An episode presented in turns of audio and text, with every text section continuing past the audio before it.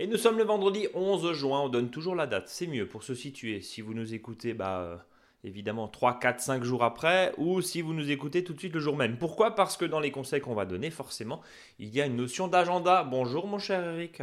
Bonjour Brice. Toi, tu as quelques notions de jardinage, et c'est pour ça que tu es là. C'est ça, voilà, quelques notions. Et des fois, quand je vois le temps, et voilà, des fois des choses un peu bizarres, des fois je dis, tiens, faut... on en apprend toujours au jardin. hein. On en apprend toujours en jardin et on apprend surtout à se contorsionner autour d'une météo totalement capricieuse. Tu m'as dit juste avant qu'on ouvre les micros, euh, Brice, j'ai été grêlé. Eh oui, c'est ça. Alors, donc, euh, Avec cet accent qui n'est pas du tout québécois, mais bon, voilà. Non, oui, oui, c'est Bonjour à eux qui nous écoutent. Oui, voilà. Donc, euh, alors tout de suite, hein, si vous avez eu euh, de la grêle ou de la grosse goutte, hein, parce que des fois, la grosse goutte fait mal aussi. Hein. Oui. Bah, surtout s'il y a eu, par exemple, des trous dans les feuilles, des tiges cassées. Donc là, bien sûr, sensibilité, voilà, contre, voilà, sensibilité aux champignons. Donc là, on conseille tout de suite une prêle. Alors, encore une fois, tu l'as dit il y, a, il y a 15 jours, je crois, ce, ce- ce petit conseil, on va le répéter. En cas d'orage de grêle, s'il y a des perforations, Oui. pour moins stresser, on rapporte de la silice. Et la silice, il y en a dans la prêle. Voilà. Purin de prêle, la dose, rapidement. Alors là, moi, je préfère le, le décoction, hein, donc. euh, Ou décoction, pardon. Ouais, oui. décoction. Alors, en, ce moment, en ce moment, la prêle est très très jolie. Hein. Dans notre secteur, elle fait déjà 20 à 25 cm. vu la météo, ben, des, vraiment des belles touffes. Donc, on prend euh, 100 grammes de plantes pour un litre d'eau. Donc 100 grammes de plantes fraîches, Eric, C'est on est ça, d'accord. fraîche, hein, bien, on est bien Ok. d'accord. Ouais, tout à fait. Donc, on le fait macérer pendant 24 heures dans l'eau. Hein, voilà. Et puis après, au bout de 24 heures, on, on porte ça à, ébu- à, je veux dire, pas ébullition, mais plutôt des, voilà, un peu de, un petit clapotis de, voilà, frétillement, euh, on dirait la Un casserole. frémissement. frémissement pendant 20 minutes. Alors, euh, quand il y a vraiment une grosse attaque, euh, voilà, vraiment un, des gros dégâts, moi je dirais qu'on peut utiliser pur, sinon on, on fait à 20%. 20 on peut monter jusqu'à 20% sur une prêle, il n'y a pas de souci. Oui, c'est ça. Contrairement aux autres purins ou, ou décoctions ou l'ortie, on évite parce que 20% ça crame quand même. hein. Voilà, D'accord, 20% c'est plutôt pour arroser. Ouais, Euh, on est, là, on je vous est propose de 20% pour pulvériser. hein. Pour Donc pulvériser. 20%, on rappelle, parce que toujours les 20%, c'est je mets un verre de décoction et je rajoute 4 d'eau. C'est ça, un quart, Voilà. enfin 1 sur 4. 1 sur 4. 1 sur 5, pardon, 1 sur 5, on va y arriver ça, justement, voilà. Voilà, c'est non, mais c'est intéressant. C'est pas je mets 10 litres et je rajoute 2 litres. hein. Non, non, non, non, non, non, c'est- Non, on lit c'est cette erreur Voilà, tout le temps. Ouais, c'est ça. Donc, on- quand on prend un 20%, donc c'est divisé par 5, donc c'est 1 plus 4. C'est ça. Voilà. Merci en tout cas pour cette précision. Eric, aujourd'hui on va parler forcément de l'agenda. Oui. Et puis on va forcément parler de vos questions. On a trois questions, Arnaud, Anne-Laure et Christine. Et puis on va parler de technique. Euh, la taille des plants légumiers. On a parlé la semaine dernière du melon et de l'aubergine, je crois. Oui, tout ce qui était, tout ce qui était cucurbitacé, voilà, tout ce qui était cucurbitacé. Et, et là, on va plutôt parler des tomates, des aubergines et des poivrons. Euh, Eric, je t'ai coupé il y, a, il, y a, il y a 10 secondes. Là, tu voulais rajouter quelque chose, pardon. Dis-moi tout. Non. Non? Ah, même, je te voyais me faire un signe en face Non, de non, moi. non, tu non, non. D'accord. Bon. Ok, ok. Alors, on commence par cet agenda. Euh, je donnais la date, hein, on est le vendredi 11 juin quand on publie ce, ce podcast. Mais à partir de demain, samedi 12 juin, on a une grande période de lune descendante avec une période de plantation. Voilà. Alors, ça tombe bien. Oui, ça tombe Parce bien parce qu'on a encore plein de choses à planter et Ouais. notamment à replanter pour certains. Euh, parce que soit ça a été mangé par les limaces, soit ça a été grêlé, soit ça a été même, euh, je dirais, inondé. Hein. J'ai des, des secteurs euh, que je connais où il y a des montées d'eau, euh, même en Alsace, là, euh, bah il y a, y a plus rien. C'est simple, hein. y a même, c'est impressionnant. Alors quand on dit plantation, on parle aussi de sol. Donc quand vous avez eu des sols qui ont été un petit peu massacrés par des coulées de flotte et compagnie, lessivés alors, dans les deux sens, hein, par le haut et par le bas, hein, sur les côtés, mais enfin il n'y a plus rien quoi. Donc là la terre elle a besoin de, de, de revenir. hein. donc qu'est-ce que vous faites? Ben, La seule solution c'est paillage. Un paillage léger, plutôt avec un déchet organique qui est plutôt sec. Alors pourquoi je dis sec? Tout simplement parce qu'on est vraiment euh, aussi dans une situation à limace, hein, euh, terrible. Euh, humidité, voilà, de la flotte. Donc si vous mettez un peu trop de déchets verts entre les plants légumiers, ben la, limace ne fera pas le choix entre vos déchets et le plant légumier, donc elle mangera tout. Donc alors le, fait de mettre, je dirais, des déchets organiques beaucoup plus secs entre les, les plants, ben, à ce moment-là, il y a, il y a moins d'appétence et donc moins de développement de limaces. Donc, ça veut dire prudence aux limaces. évidemment, euh, avec des conditions euh, là-dessus. Prudence aux maladies aussi, Eric, on en parlait. Ouais, il y a, 80-90% d'humidité, euh, je dirais même. on ouais, lève le c'est bras, mortel ça. on lève le bras droit, on a, on transpire du gauche, hein, donc.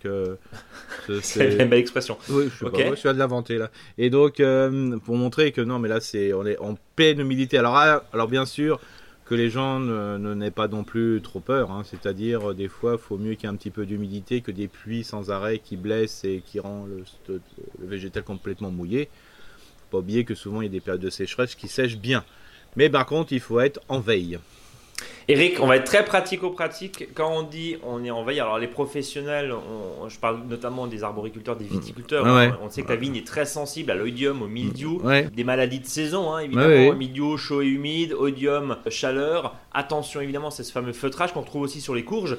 On va y venir. hein, les courges, dans un instant, tu parlais de la prêle à 20% pour cicatriser, mais la prêle peut aussi avoir des effets antifongiques. Oui, il y a vraiment une plante qui est vraiment facile à cultiver, qu'on a partout et que même des fois on dit que c'est presque envahissant. Euh, c'est la fameuse sauge. Donc la sauge, euh, on fait là une infusion. Donc c'est à part- donc c'est 100 grammes de plante pour un litre d'eau. Donc on fait frémir l'eau euh, tranquillement.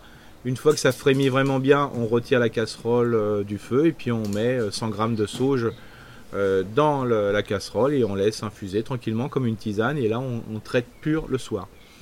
Et donc la, la sauge, elle est à la fois insectifuge et je dirais lutte contre les maladies cryptogamiques. Elle est moins connue hein, que sa Bien sûr. grande sœur, la, la prêle, grande sœur, Voilà. que la. Voilà, mais alors en plus euh, la prêle, ce qui est assez intéressant, c'est que la prêle a une action bien sûr contre les le développement des champignons, puis en plus c'est on la classe plutôt comme une plante euh, revitalisante, hein, un peu comme le- l'extrait fermenté d'ortie ou l'extrait fermenté de consoude. Donc euh, c'est pour ça, même si vous avez par exemple une préparation et vous mettez ortie, consoude et prêle, vous jouez sur l'ensemble. quoi. Euh, pourquoi elle est moins connue Justement, parce que e- effectivement, euh, euh, utilisation en fongicide, hein, milieu de la tomate, Ouais. milieu de la, de la pomme de terre, comme tu le disais. Pourquoi pas les roses aussi, hein, qui Ouais. sont très, Ah oui, très, oui, sensibles, très bien sensible, sûr. ouais. Euh, pourquoi la sauge? Bah, elle est moins, elle est moins connue. Bah c'est voilà c'est selon les je veux dire les praticiens hein, je veux dire euh, comme la bardane il y a des plantes comme ça qu'on retrouve qui la sont peu- fougère aussi. voilà il y a, des, il y a un petit peu des côtés spé- spécifiques sur des plantes hein. Euh, vous avez Monsieur Petiot qui s'en occupe euh, qui travaille beaucoup là-dessus hein, qui, propose vraiment des, jolies solutions Euh, mais voilà c'est je dis toujours qu'il faut tester et puis bon ce qui est intéressant et ça c'est les conseils qu'on propose sur On s'aime fort c'est des fois, c'est compliqué de trouver une plante. Alors, autant d'utiliser des fois les plantes qu'on a à proximité. On parlait de, la, de la dernière fois de comme insecticide avec la, la feuille de rhubarbe bah, que les gens trouvent facilement chez eux ou chez le voisin. Voilà, autant utiliser euh, des plantes qu'on peut facilement euh, trouver faci- euh, dans son jardin, notamment la sauge. hein. Et la sauge est très très intéressante aussi. parce que vraiment, ça se développe une fois qu'une sau- sauge est bien installée. hein, le, le 1 mètre carré des fois d'un pied de sauge va très très vite. hein. Euh, donc on peut l'utiliser aussi comme paillage odorant pour limiter par exemple dans les choux les, les petits pucerons qui sont en réalité des, des. Et ces alerodes blancs, hein, quand on tape les choux, il y en a plein qui s'envolent. Ben, ça peut être aussi limité grâce à un paillage euh, de, sauge.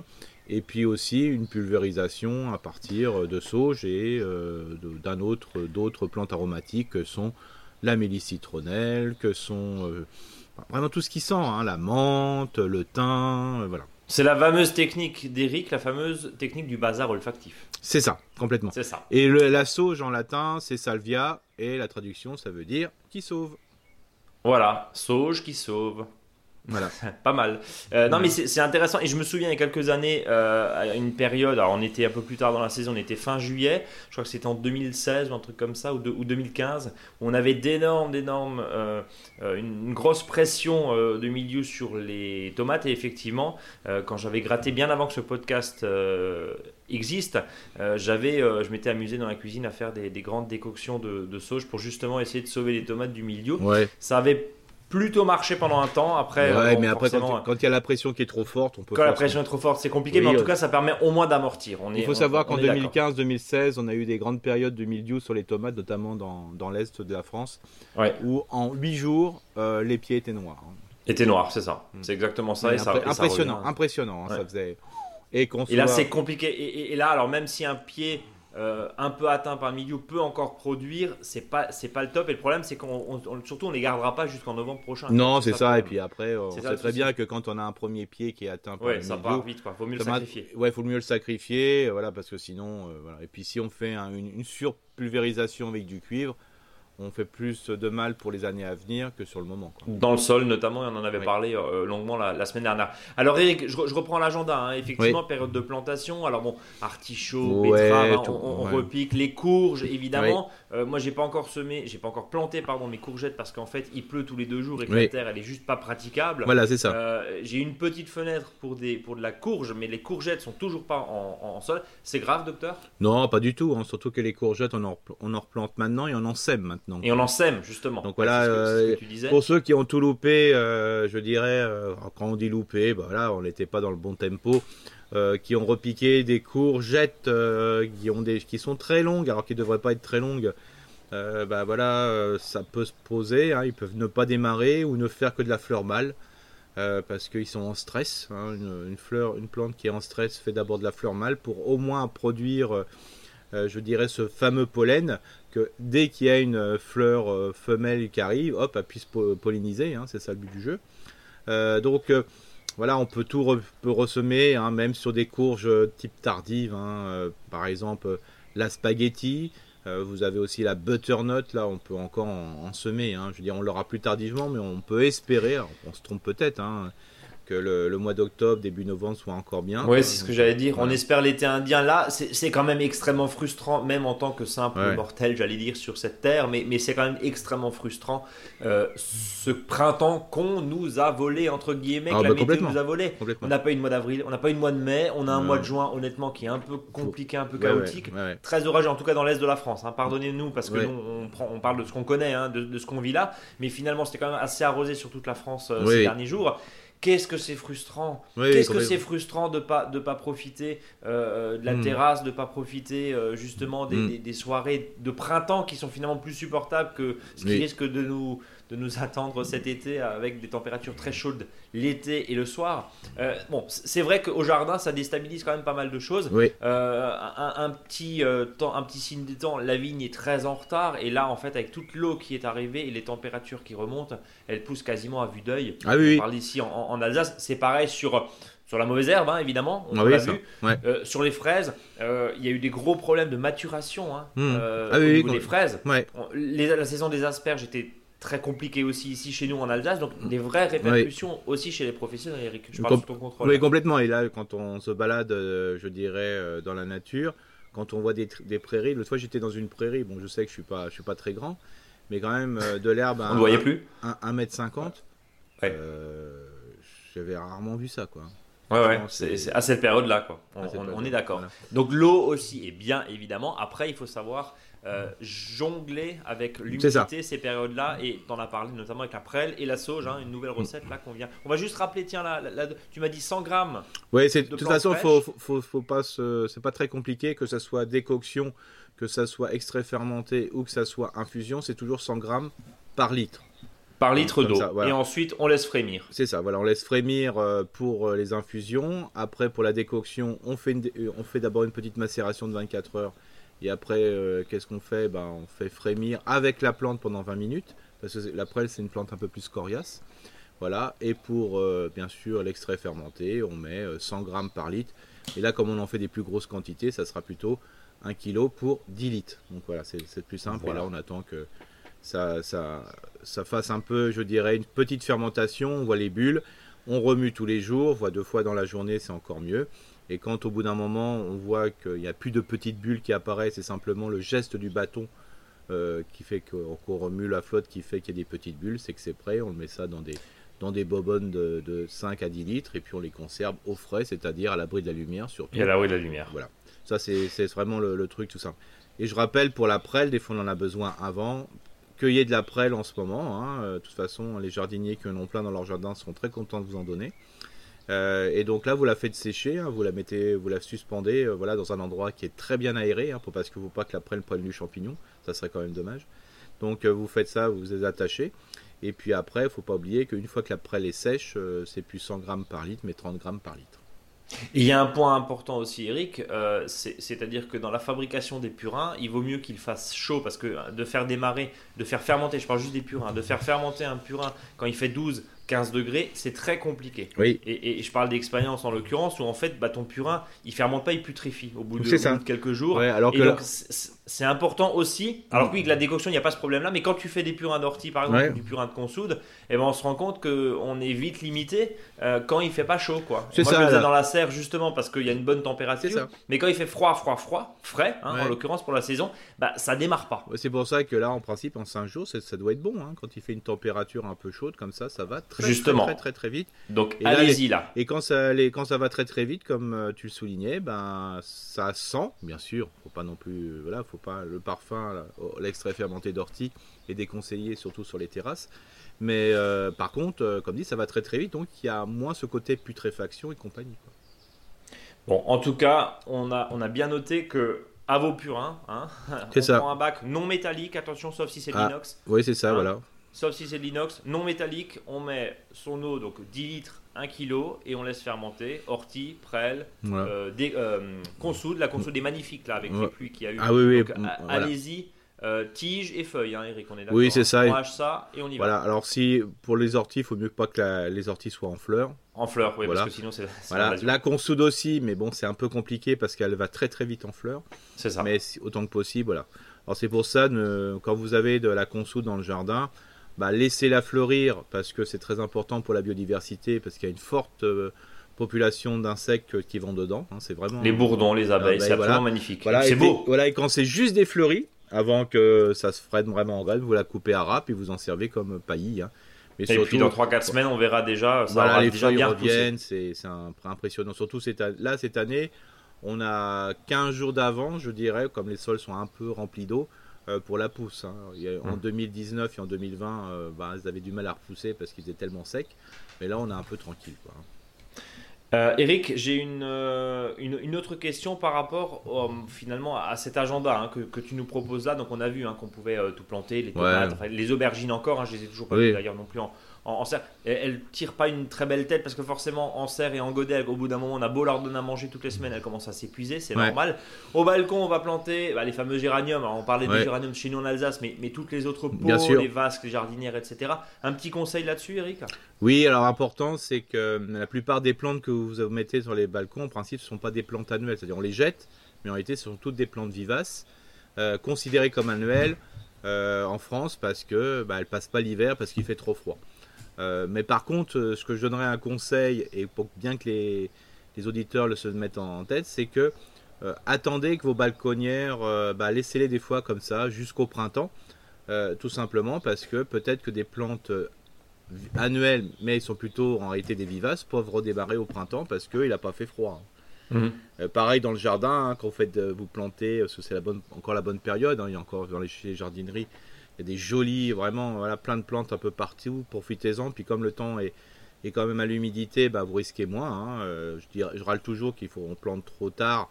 Mais là, cette année, il n'y a pas de souci. Hein, ça pousse. Hein. Euh, donc là, euh, pareil, il y a des fois des plantes annuelles, mais qui sont considérées, mais qui sont vraiment plutôt des vivaces dans leur pays d'origine. Bah, ils reviennent d'année en année. donc voilà. Vous avez les fameuses Gora, par exemple, qui se resserrent. Enfin, vraiment, il y a plein de choses. Intéressant. Et, et, la question, alors euh, la question de l'arrosage évidemment, du paillage aussi, même dans les plantes en pot, même dans les massifs oui. paille évidemment. Alors j'ai une question, c'est quoi le paillage idéal? Parce que on a eu une espèce de mode avec ces fameuses écorces de pin maritime euh, vendues d'abord très très cher et finalement bah, ça c'est devenu au ras des pâquerettes. Hein, on en trouve euh, pour 3 francs 6 sous comme on, comme, on dit, avec des qualités d'ailleurs tout à fait contestables dans, dans certains cas. le fameux paillage pour des jardins d'ornement. Là je parle pas du potager mais pour des jardins d'ornement, Eric, c'est quoi le bon paillage? Alors, on, ne doit pas pailler avec un. enfin, tout ce qui est écorce n'est pas un paillage pour moi, mais un paillage de finition. D'accord. Donc c'est au-dessus, c'est ça? C'est au-dessus, c'est-à-dire que. En fin de compte, on... Alors, comme ça, ça coûte moins cher en plus. Hein. Comme ça, ça vous permet de prendre des jolis paillages parce que après, euh, c'est sûr qu'il y en a tous les prix hein, euh, de l'écorce. Donc l'écorce, pourquoi pas hein, C'est une, histoire de, de couleur. Après, moi, j'aime pas trop, mais voilà, hein, je sais que sur des, sur des aménagements que j'ai vus avec des hortensias, des choses comme ça, sur du terrain acide, c'est pas mal. Mais euh, ce qui est important, c'est que le fond de votre paillage, vous pouvez mettre autre chose. Vous pouvez mettre d'autres déchets, vous pouvez mettre, euh, voilà, des, déchets de, qui se décomposent plus facilement, parce que si vous mettez que de l'écorce, je dirais, c'est un petit peu asphyxiant, je trouve, pour le sol. donc, mais par contre, vous pouvez fignoler avec ça. Pareil pour d'autres d'autres paillages qui coûtent un peu, alors très très cher, la coque de cacao, voilà, la plaquette de chêne et compagnie. Vous n'êtes pas forcé de faire 100% ça. Euh, ce que je vous conseille, c'est de mettre un paillage euh, traditionnel, hein, avec vos déchets euh, organiques et compagnie, qui a plutôt une fonction de protéger le sol et en se décomposant de fournir des nutriments. Et puis après, pour côté finition, bah, vous finissez par un, un, paillage plus, je dirais, esthétique, ou selon votre goût, quoi.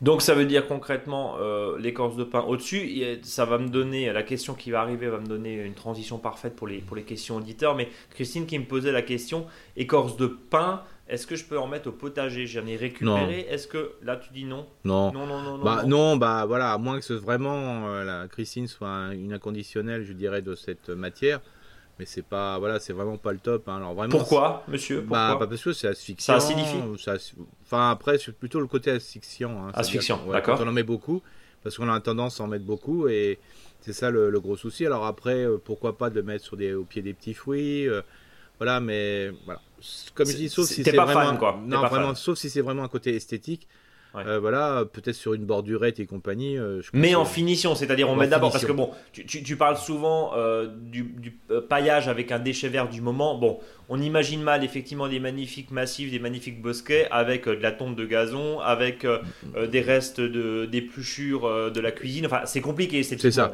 voilà, on, peut, on peut imaginer par exemple avec le, gazon qui est en ce moment, parce que je vous rappelle qu'il y a deux ans, il n'y avait plus de gazon à cette époque. Hein.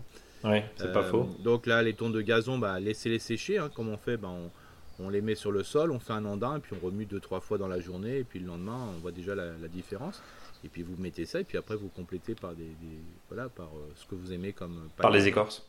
Euh, je, je, continue avec une question. Alors j'avais pas noté le nom, mais il y a une cliente qui nous a appelé cette semaine et qui nous demandait tout ce qui était larves d'hanneton, larves d'oturin, hein, qui font des, gros dégâts dans les dans les jardinières. Hmm.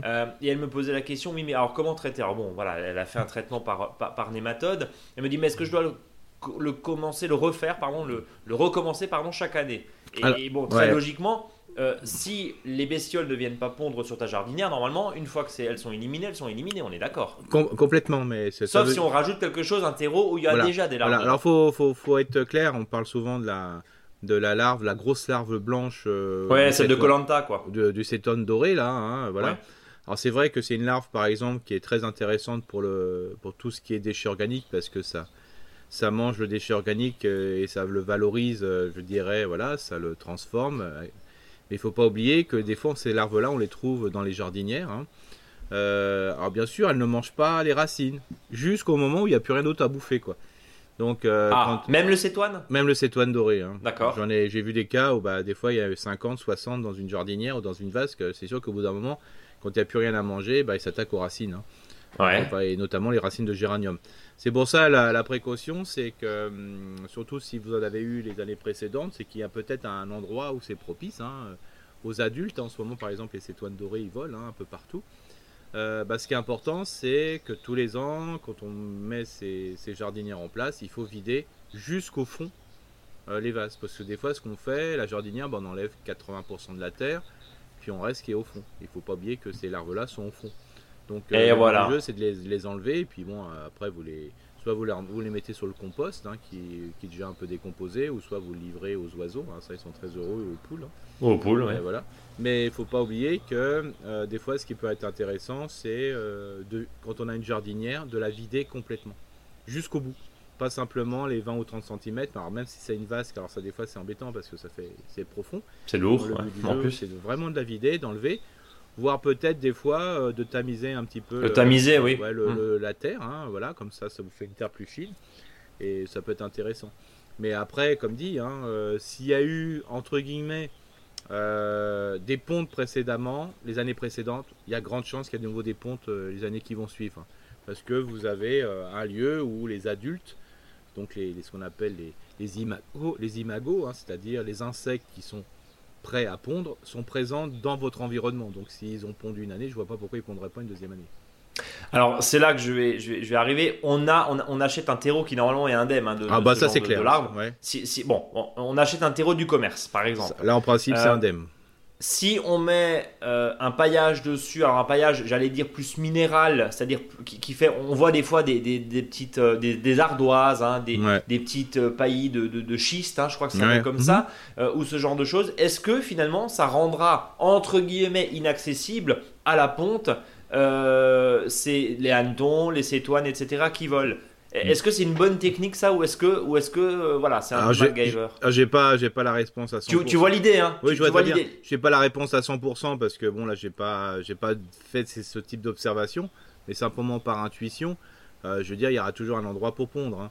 Euh, sauf hmm. si on a 25 cm de gravier mais là au bout d'un moment c'est plus du c'est plus du terrain c'est du minéral. Oui c'est du minéral. Donc voilà moi, j'y crois pas à ça. Hein. Donc, euh, voilà, il y aura forcément. Et d'abord, quand on va arroser, euh, moi, je conseille toujours de mettre un paillage plutôt organique. Hein. Euh, donc euh, voilà. Donc, bah, c'est sûr que ça, capte moins la chaleur. Alors selon ce qu'on a, hein, c'est ah clair qu'en terrasse plein sud, vous mettez du schiste ou vous mettez des, ah, de l'ardoise. Enfin là, c'est mortel parce ah, que à 23 h le soir, il fait encore chaud. Sauf si vraiment la plante euh, est, est, adaptée pour des conditions. on est d'accord. Mais comme dit, moi dis toujours, c'est de vider complètement les jardinières, vous les retournez. Et tamiser. Voilà, tamiser. C'est pour ça que je le conseille de le faire. je le conseille vraiment au mois de à l'automne à l'automne de renverser, de, de valoriser euh, justement ces, déchets organiques. Hein. On va continuer Eric avec la question auditeur d'Arnaud qui nous dit bonjour à l'équipe et bravo pour vos podcasts. C'est la troisième année que nous observons qu'au bout des grappes de fleurs de certaines variétés de tomates, par exemple les noirs de Crimée, Grigory Altaï, je connaissais pas, tiens, la cœur de bœuf, des feuilles poussent et que si on n'y touche pas, le plant continue sa croissance par là aussi. Euh, est-ce normal? Est-ce une dégénérescence de la semence? Quelles conséquences si on laisse plutôt que de pincer? Est-ce dû à certaines variétés éventuellement? Précision, toutes nos graines sont reproductibles et bio, donc c'est pas des graines euh, extraterrestres. Non, c'est complètement variétal ça. C'est variétal. Donc des, grappes, des grappes entières de fleurs, c'est variétal. Bah des grappes entières de fleurs et puis après vous avez des feuilles qui poussent, hein, euh, ça, ça, arrive. Donc l'intérêt c'est que c'est comme pour la, taille des plants légumiers pour que la plante s'intéresse plus aux fruits, c'est de pincer jusqu'au après le dernier. Donc pincer, pincer. Voilà. Euh, Anne-Laure qui nous dit encore une fois merci pour votre podcast. Alors vous avez bien compris le principe. Hein. On nous remercie d'abord, on nous quoi, on nous encourage et on nous flatte et ensuite on répond à vos questions. Euh, c'est le grand plaisir du vendredi en ce qui me concerne. Bah, merci en tout cas Anne-Laure. Avec la chaleur récente, mes épinards et même mes radis sont montés en graines. Pouvez-vous nous dire plus Pouvez-vous nous en dire plus sur ce phénomène et surtout que faire? Euh, Peut-on manger les feuilles, les légumes quand même? Doit-on tout arracher si on laisse quelques pieds Quand et comment obtenir les graines? Merci de votre aide. Eric, alors là, on, parle d'un sujet qui est d'une la montée, la montée à graines, la montée en graines, hein, je sais pas comment. on dit. Euh, et le deuxième point, c'est comment récupérer des graines euh, pour justement bah, les semer l'année suivante. On sait que ça marche très bien sur le radis, on sait que ça marche très bien sur les épinards aussi, parce que ça a une tendance quand même à monter facilement en graines. Dis-nous tout. Bah là, il faut savoir que cette année, euh, enfin, je vois dans nos secteurs, manger des radis, c'était compliqué. Hein. Oui, euh, ça pousse pas, ça se forme pas. Bah voilà, et puis comme c'était des terrains plutôt poussants, un peu et le stress, bah, ils ont fait beaucoup de feuilles, hein, et il y en a qui sont vraiment passés directement à la feuille, sans, sans prendre problème. Donc l'intérêt aussi de la chose, c'est de dire que bah, si ça se met à fleur, c'est que ça va se reproduire. Euh, si ça se reproduit euh, globalement, bah, on risque d'avoir des graines. Donc euh, j'invite les gens, pour calmer leur frustration, de laisser fleurir les radis qui vont se ressemer. D'accord. Alors, donc... alors ça, le radis, c'est pas très haut, hein, ça fait une quarantaine de centimètres, donc ça tient bien, c'est bien, c'est dur. Par contre, tout ce qui est blette, bête, épinard, ça fait tout de suite des grandes colonnes de, plantes. Hein, de graines. voilà. Donc là, ce que je fais, moi par exemple, parce qu'il y a par exemple mes bleds de l'année dernière qui sont qui commencent à bien monter là, euh, terriblement, bah je mets un piquet pour de dire que c'est la plante que je vais garder pour, euh, pour ressemer l'année suivante. Alors si vous avez, euh, je dirais, un jardin de taille tout à fait normale, un ou deux, ou deux plantes qui montent en graines, ça suffit largement. Quoi. Ouais, pas la peine de garder les 25 blettes qui restent. C'est clair. voilà. C'est l'invasion. C'est l'invasion. Alors l'objectif, c'est toujours de garder euh, les plants les plus beaux euh, qui montent en graines. C'est-à-dire que quand vous voyez monter en graines et vous voyez vraiment des plants supérieurs, je veux dire, sur la qualité, c'est que veut dire c'est une plante qui est bien poussante. Vous éliminez celles qui sont plus petites, hein, ils ont des 1 sur 2. Et là, c'est vraiment le piquet à côté, parce que toute euh, kénopodiacée, hein, donc je rappelle, euh, épinards, bled, bête, poirée et compagnie, betterave rouge, euh, voilà, ça fait vraiment du végétal. Donc il faut bien les tenir, puis après il faudra les tenir les ficeler, puis après vous allez jusqu'à la fin, c'est-à-dire jusqu'au séchage, ce qu'on appelle les inflorescences. Et je vous rappelle que les inflorescences, c'est ce qui porte les fleurs. Donc une fois que l'inflorescence est sèche, c'est que la graine est bonne. Et donc là, après, euh, par temps ensoleillé, hein, euh, vous, euh, vous récupérez les graines. Et quand vous récupérez les graines, n'oubliez pas de les faire sécher à l'intérieur, encore une fois, dans un endroit bien aéré, pour que là, vous êtes sûr qu'il n'y ait pas du tout d'humidité. Mais parce qu'après, si on met évidemment dans des pots hermétiques ou des pots de confiture, des pots en verre, ça moisit. Ça Alors que si on les met après dans des enveloppes, bah, ça permet quand même de laisser un peu passer l'air, mais il faut quand même sécher la graine. Hein. Voilà, c'est ça, toujours. Toujours par principe, même si vous le faites en temps très chaud, euh, l'idéal, c'est de l'étaler sur un plat. Hein. Euh, moi, je le fais souvent sur ce qu'on appelle les plats qu'on met au four. Hein. vous savez, les, les, plats à tarte. Euh, les plats à tarte. Ou, les plaques, Les grandes plaques. Les plats de carré, là, je le fais sécher. Voilà, et ça, c'est vraiment le, top du top. comme ça, ça permet, vous les remuez une ou deux fois dans la journée, comme ça, en, passe, en, faisant des petits mouvements de droite à gauche, là, et puis après, bah, vous êtes tranquille, et puis vous bien marquer le nom. Mais surtout, ce que je propose, c'est que euh, les, feuilles qui montent en, graines peuvent être encore consommées. Hein. Alors attention, quand la plante passe euh, de la phase, je dirais, euh, de reproduction, la texture de la feuille change et aussi son goût. Des fois, on a une, puissance un peu plus forte du goût et une légère acidité ou amertume. Donc bien vérifier, hein, notamment. Et bien sûr, toutes ces plantes qui montent, à vent qu'elles montent, peuvent être utilisées, être consommées, hein, même les inflorescences.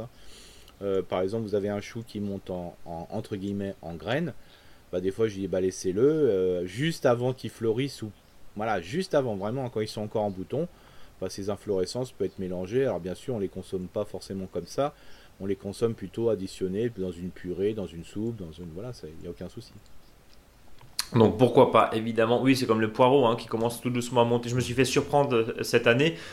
Mauvaise condition météo, plutôt frais, puis en 3-4 jours en fait, hein, euh, ils ont commencé à monter. Le problème c'est que j'en avais quand même une petite centaine, donc il fallait quand même les, traiter prendre le temps de les traiter. Mais c'est vrai que ce phénomène-là, ça reste encore très tendre. C'est pas le poireau qu'on va manger comme ça en vinaigrette, on va le cisailler un petit peu pour une tarte, c'est parfait pour un fondu de poireau, mais, mais, mais c'est vrai, une fondue de poireau plutôt, mais, mais c'est vrai que ça reste comestible. Euh, pareil sur les épinards, hein, ils vont commencer à monter là parce que les grosses chaleurs c'est très sensible, on a quand même eu de la chance, mais c'est vrai qu'on on remarque qu'il y a quand même encore des jeunes pousses hein, le long de la tige, y a pas de, et ça se récupère. Pareil sur la salade, une salade qui monte au final.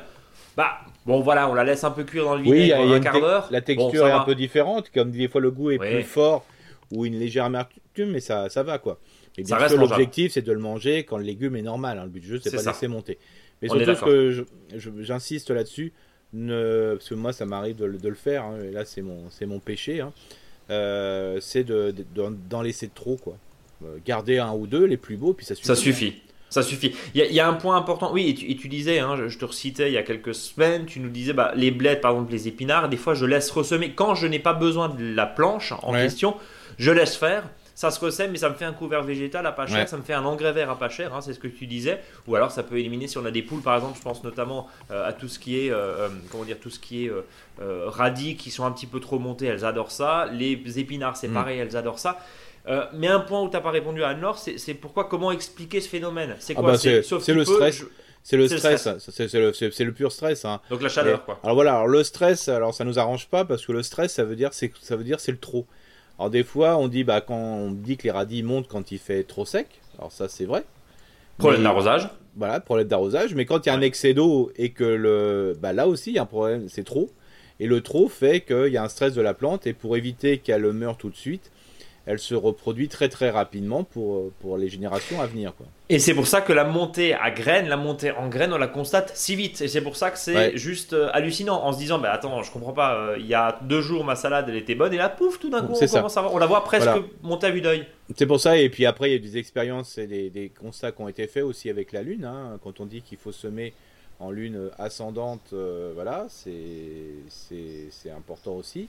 des fois il y, a des, il y a des périodes et et peut-être il y a aussi des endroits dans votre jardin que vous pouvez peut-être observer, je ne l'explique pas, j'en sais rien.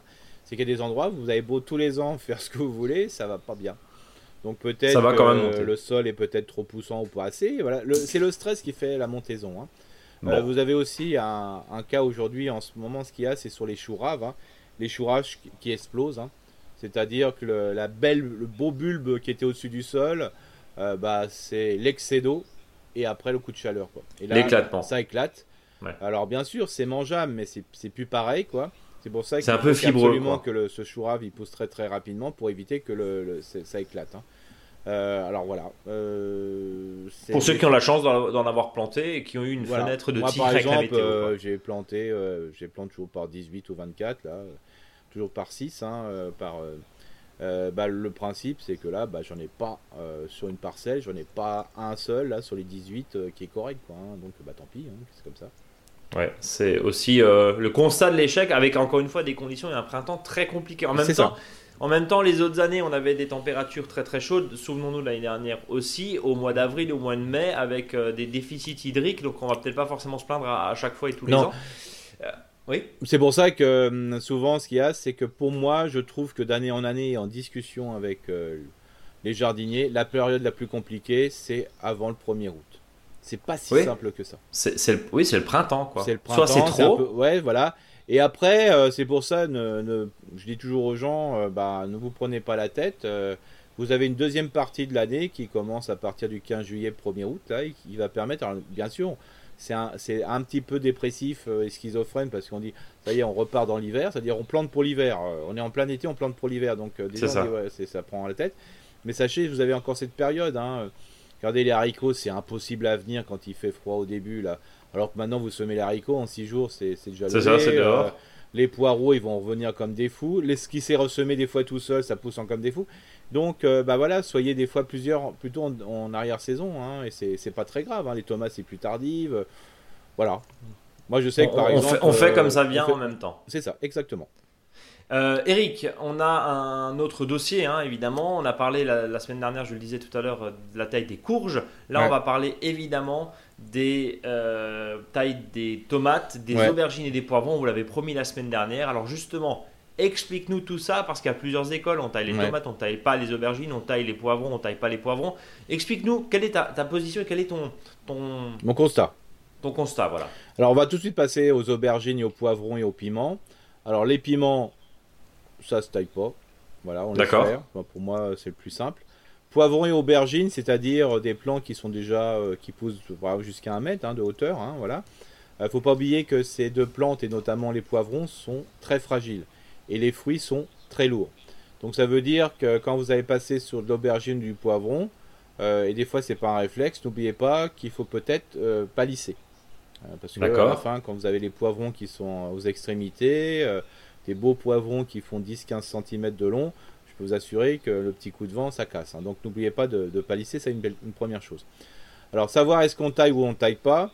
Euh, alors si vous ne taillez pas, ça marche, il euh, n'y a pas de souci. Euh, par contre, vous pouvez partir que faut savoir que quand on ne taille pas, on récolte plus rapidement, mais on, a moins de fruits. Parce que sur tout ce qui est aubergine et poivrons, tous les bourgeons axillaires, hein, je rappelle, c'est les bourgeons qui sont sur le long de la tige vont donner un rameau qui sera fructifère. Donc le fait de pincer le, bourgeon terminal euh, va, développer obligatoirement euh, les bourgeons axillaires. Et quand ça développe le bourgeon axillaire, ça fait un espèce de, gobelet, hein, comme sur les pommiers. Hein. ça fait un, arbre en volume, mais beaucoup plus petit. Ben, vous êtes sûr que tous ces bourgeons-là qui vont redémarrer sont fructifères. Donc vous aurez plus de chances d'avoir du fruit. Parce que tant que le bourgeon terminal est présent sur ces types de plantes, et ça c'est valable pour toutes les espèces de plantes, le bourgeon terminal empêche la, la, levée, la, la, pousse des bourgeons axillaires. C'est hormonal. Donc le fait de l'enlever bah, va faire que bah, les bourgeons axillaires vont, pousser et en réalité chacun va produire des fruits. C'est l'histoire de l'arbre, hein, on lui coupe la tête, il va partir en, largeur. C'est l'histoire euh, euh, finalement du, de l'abricotier où quand il y a plein plein plein plein plein de petits fruits bah finalement on a des abricots euh, verts et pas très grands. Alors que si on en supprime un tiers eh ben on va avoir des beaux abricots. C'est l'histoire du pêcher ou c'est l'histoire du mûrier où si on supprime un tiers quand il y en a beaucoup bah on a voilà. Plus on réduit plus on taille plus on a de la qualité. Euh, quantité et qualité c'est compliqué. On est d'accord hein, oui complètement. voilà c'est ça. Et puis il faut faut pas oublier que c'est la dominance du bourgeon terminal.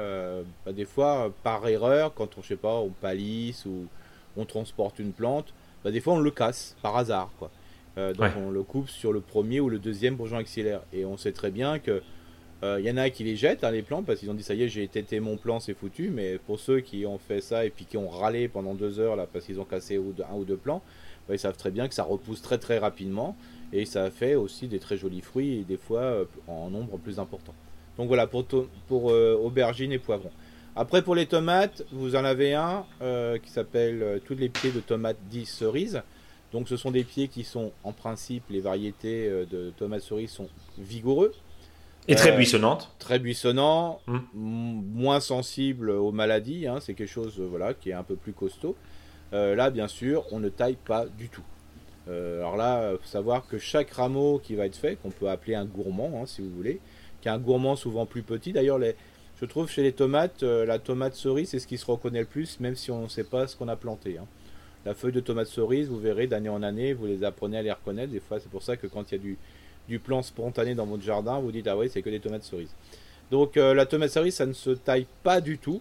Il euh, faut laisser carrément ce côté un peu foufou hein, euh, qui pousse, d'où l'intérêt des fois plutôt de le palisser que de le mettre sur des tuteurs. Palisser sur un grillage par exemple, palisser sur des fils ou palisser sur plusieurs tuteurs très serrés.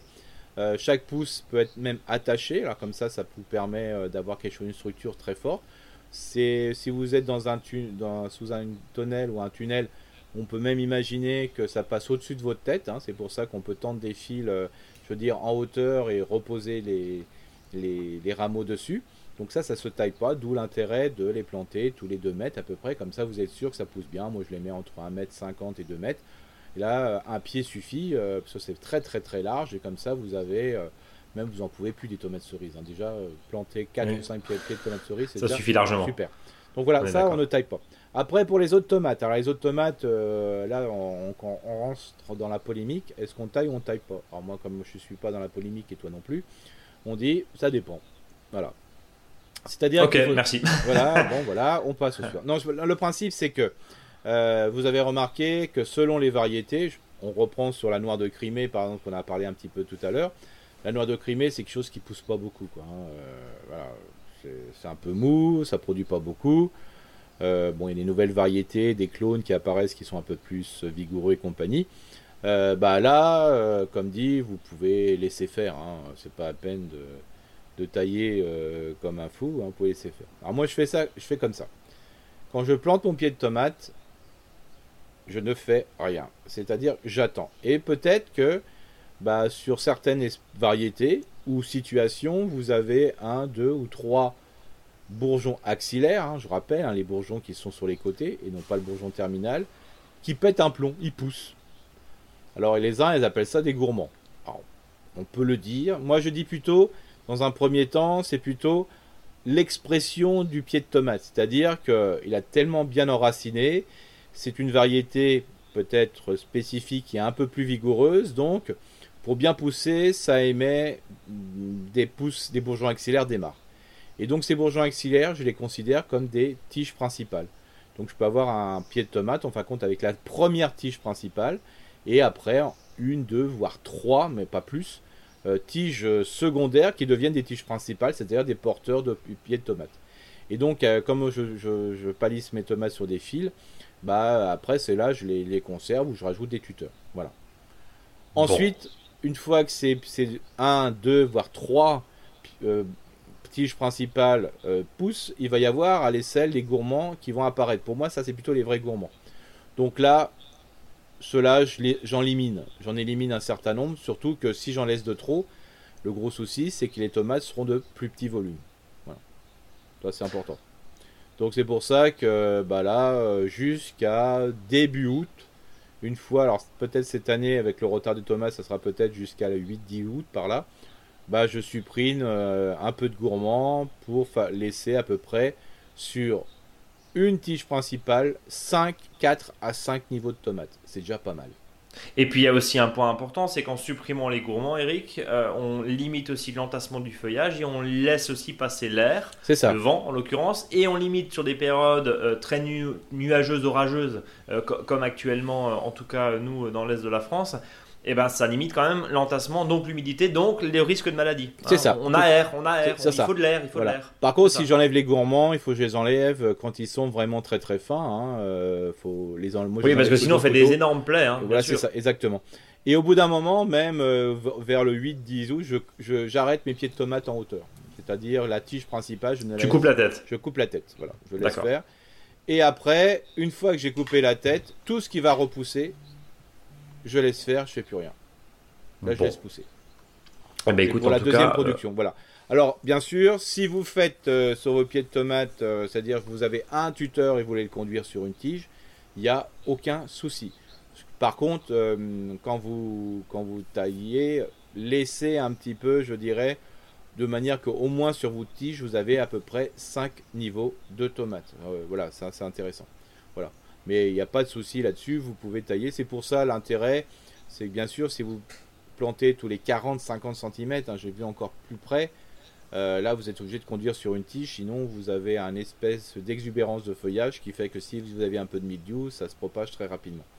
C'est pour ça d'où l'intérêt des fois de les planter tous les 60-80 mètres et de s'autoriser de remettre des piquets sur les côtés et ainsi de suite. Hein. Oui, pour faire un espèce de palissage, c'est ce que je te disais tout à l'heure avec les de tomates cerises. Voilà. Hein. Euh, même la tomate classique, on peut aussi la palisser si on veut. Voilà, c'est ça. Alors pour revenir sur la tomate cerise, faut pas oublier que la tomate cerise, c'est souvent cette tomate-là qui est utilisée pour faire ce qu'on appelle des tomates greffées. Hein, mhm. voilà. Donc c'est pour ça, euh, et quand on a de la tomate greffée, euh, alors tomate greffée et vous la taillez, alors ça c'est une aberration. Si vous avez de la tomate greffée, il faut en planter tous les 1m50, 2 m et laisser pousser. Parce qu'il y en a plein de gens qui disent la tomate greffée, je n'en achète plus parce que je vois pas la différence. Alors c'est sûr, vous ne voyez pas la différence si vous les taillez comme des, tomates, des, tomates normales. C'est pas le but du jeu. Euh, j'ai des, jardiniers, parce que moi je suis pas trop dans la tomate greffée, parce que ça coûterait un peu cher, je trouve. Mais bon, voilà, peut-être qu'un jour je vais m'y mettre à les, greffer moi-même. Il euh, faut savoir que la tomate greffée, euh, sur des retours de jardinier, bon, je sais que le jardinier est toujours un petit peu, un peu testostérone, donc il en met un peu plus. Mais il me dit, bah voilà, c'est entre 160 et 200 fruits. Un pied de tomate greffée. Parce que, comme l'objectif, si on a un pied de tomate greffée, c'est ne pas tailler. Donc il faut palisser et non pas euh, palisser sur, un, sur un, un, piquet. Il faut palisser sur un grillage. Donc un pied de tomate greffée à 5 euros, 5 euros qui va remplacer en réalité 5 ou 6 pieds de tomate, pourquoi pas? Et sur de la grosse variété, je conseille vraiment de plutôt ne pas acheter des tomates greffées. Euh, sur des variétés plus petites, des tomates par exemple grappes, oui, parce que euh, ça permet euh, d'avoir plein de tomates grappes. Mais sinon, si vous voulez avoir de la, cure de bœuf greffée, je sais pas, je n'ai pas testé, mais moi j'estime qu'il faut mieux l'avoir sur du tomate non greffée. Bah tiens, c'est intéressant justement vous qui nous écoutez de l'autre côté du poste, comme on dit, ou peut-être directement dans vos oreilles avec euh, des petits écouteurs. Dites-nous si vous avez utilisé, si vous êtes habitué au plan greffé, au plan de légumes greffés qu'on achète en jardinerie. Dites-nous, envoyez-nous un mail, hein, contact@monjardinbio.com ou sur le blog ou sur les réseaux sociaux. Ça nous intéresse aussi d'avoir votre hmm. retour. D'ailleurs, Juste avant de terminer, ce podcast est passé bien sûr au fond du dicton du jour ou de la semaine, hein, comme, comme on veut. Euh, c'est euh, bah, l'appel à la question, hein, comme Anne-Laure, comme Christine, comme Arnaud euh, tout, à l'heure. N'hésitez pas, on n'en a pas parlé. Comment on nous contacte? C'est tout simple, je le disais, le blog, l'adresse mail ou directement sur nos réseaux sociaux. N'hésitez pas, Facebook, Instagram, avec grand plaisir. Et puis laissez aussi des commentaires sur vos applications de podcast préférées et puis des étoiles. 1, 2, 3, 4, 5, 5 idéalement, ça nous fait remonter dans les classements, mais c'est toujours intéressant. Eric, on va passer au faux dicton du jour. Non, moi j'aimerais bien répondre à Antoine avant. Ah, pardon, oui, oui, oui, tu avais une question, pardon, que oui, autant pour moi. Ouais, bien Antoine. Merci en tout cas de, suivre et de tenir cette émission. Non, Qu'est-ce qu'il nous voulait, Antoine? Antoine, euh, voilà, il avait des pieds de tomates cerises dans des pots le long d'une fenêtre et son gros souci, c'est qu'il y avait des feuilles jaunes euh, qui apparaissaient à la base et puis qui commençaient à envahir le pied. Alors, Déjà, l'histoire des feuilles jaunes, il faut savoir que les, premières feuilles, quel que soit l'endroit où on l'a planté, les feuilles de la base vont devenir jaunes. C'est normal, c'est les, plus, les premières. Elles vont vieillir, elles vont être en situation basse, elles vont subir la flotte, donc c'est normal qu'elles vont jaunir. Donc enlevez-les, ça c'est normal. Si apparaissent des feuilles jaunes, c'est souvent un excès d'eau ou pas assez d'eau. Mais des fois, c'est aussi un excès d'eau. Euh, donc ça veut dire que le plant de, sont pas, ne se sont pas dans une bonne situation. Alors dans le cas d'Antoine, faut pas oublier qu'il a mis des tomates cerises dans des pots. Et les tomates cerises, c'est les, tomates les plus vigoureuses. Donc ça veut dire qu'au bout d'un moment, quand les tomates euh, cerises ont émis des racines qui vont toucher le bord du pot, qu'ils soient en plastique, en briques et compagnie, euh, ça veut dire que la tomate ne peut plus chercher d'autres Il n'y a plus assez de sol. Et dès qu'une tomate euh, ne trouve plus de sol, qu'est-ce qu'elle fait? Elle jaunit parce qu'elle ne peut, plus, peut plus évoluer en hauteur et compagnie. Donc c'est qu'une question de place. Hein. Pour un pied de tomate cerise, il faudrait presque imaginer qu'il faut un, conteneur, je, enfin je sais pas, c'est au moins 40 sur 60 euh, sur 60. Hein. Et pour compenser ça, il faut lui donner beaucoup à manger. Pas forcément beaucoup d'eau, mais à manger, c'est-à-dire euh, un engrais plutôt engrais fruit pas dire pas trop azoté, mais plutôt riche en phosphore et en potassium. Donc, mais c'est tout à fait normal que ça jaunisse parce qu'en fin de compte, le, des tomates cerises dans un pot, euh, surtout s'il est petit, ben, ils se sont un petit peu euh, coincés et, ça marche pas. C'est pour ça que des fois, il y en a qui disent quelle est l'utilité des, variétés de tomates naines, hein, vous savez, dans des petits pots? Bah, comme elles sont nanisantes, elles ont un système racinaire plus faible, donc elles poussent très très bien. Alors, si on reprend justement ce que tu disais, hein, c'est évidemment euh, euh, important, bien sûr, d'éliminer, d'ailleurs même quand tu plantes, hein, je sais que la période de, grosse plantation des tomates est un peu passée, mais pour ceux qui veulent remplacer des plantes de tomates qui sont quasiment jaunes, hein, très très moribonds, quand tu discutes avec les, les, voisins, euh, ils disent bah punaise, oui, j'ai peut-être planté un peu trop tôt. Euh, ça fait en gros trois semaines qu'elle végète parce que bah, une tomate, elle peut pas s'épanouir quand il fait 15 degrés et quand il pleut tous les jours. C'est normal. Euh, justement, sur des remplacements, on enlève, hein, on pince gentiment avec l'ongle ou avec une lame très bien aiguisée les premières feuilles qui traînent par terre parce que c'est là aussi où le milieu va remonter. Hein, oui, voilà. Et puis après, voilà, de toute façon, quel que soit le type de plante que l'on a, hein, n'importe laquelle, c'est de l'ornement ou autre, euh, l'idéal c'est de, supprimer les feuilles jaunes qui peuvent être soit par euh, elles sont jaunes, c'est ce qu'on appelle de la chlorose parce qu'elles peuvent plus se nourrir parce que voilà, elles en peuvent plus, elles sont trop vieilles, ou soit parce qu'il y a un souci de maladie. Donc euh, enlever les feuilles jaunes, c'est toujours et puis après vous pouvez les composter, hein. c'est-à-dire ne laissez pas au pied de la plante. Soit vous les changez d'espace, c'est-à-dire vous passez du potager au verger par exemple, vous passez par, par la case bac à compost ou compostier, il hein, n'y a pas de souci. Eric, on va refermer ce podcast avec le faux dicton parce que je pense qu'on a, on a battu un nouveau record. Oui, mais je crois En termes de durée, euh, on est presque à l'heure de podcast. Il faut qu'on se calme un peu là. Donc le faux dicton, euh, bah, bien sûr, c'est sur les tomates, les aubergines. Euh. donc, qui mange le piment s'assoit au jardin moins souvent.